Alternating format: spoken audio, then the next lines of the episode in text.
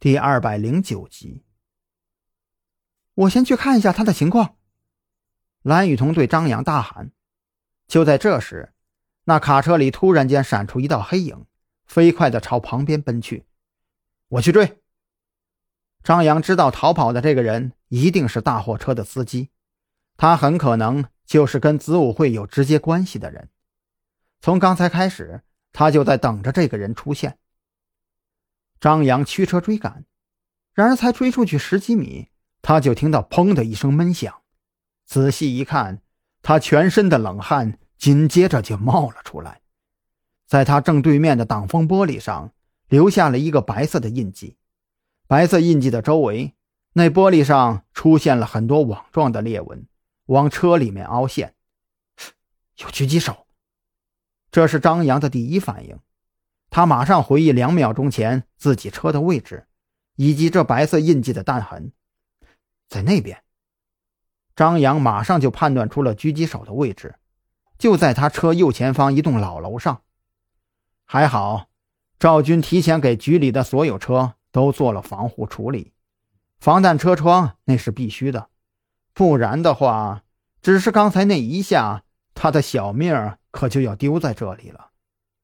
而前面提前下车的肇事司机好像也了解狙击手的位置，虽然尽可能的往不适合开车的地方跑，不过他经过的地方却从来都不会避开那个狙击点。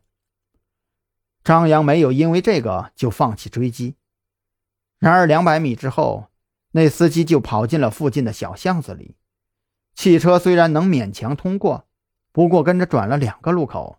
张扬就再也找不到那个司机的踪迹了。该死！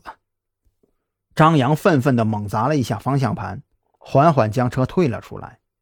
而这个时候，蓝雨桐那边已经把吴有倩给救了出来。张扬赶到以后，发现吴有倩竟然只有胳膊受了点轻伤，精神状态虽然不太好，但整个人应该是没有事的。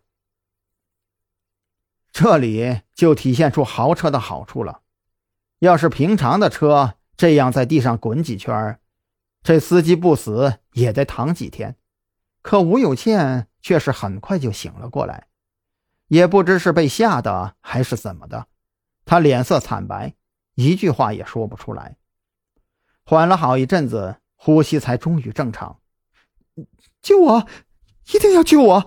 你们，你们要什么我都给你们。多少钱我都有。好了，现在别说这些没用的了，先上车，我带你去医院做一个检查。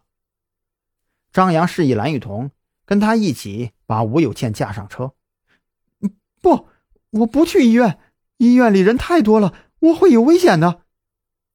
吴有倩现在就如同一只受了惊的兔子，半天不敢多说一个字。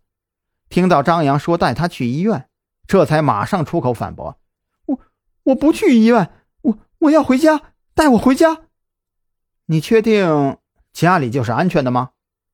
张扬目不转睛地盯着吴有倩：“你卧室的电话都能爆炸，你家里真的值得信任吗？”你们你们不是专业的吗？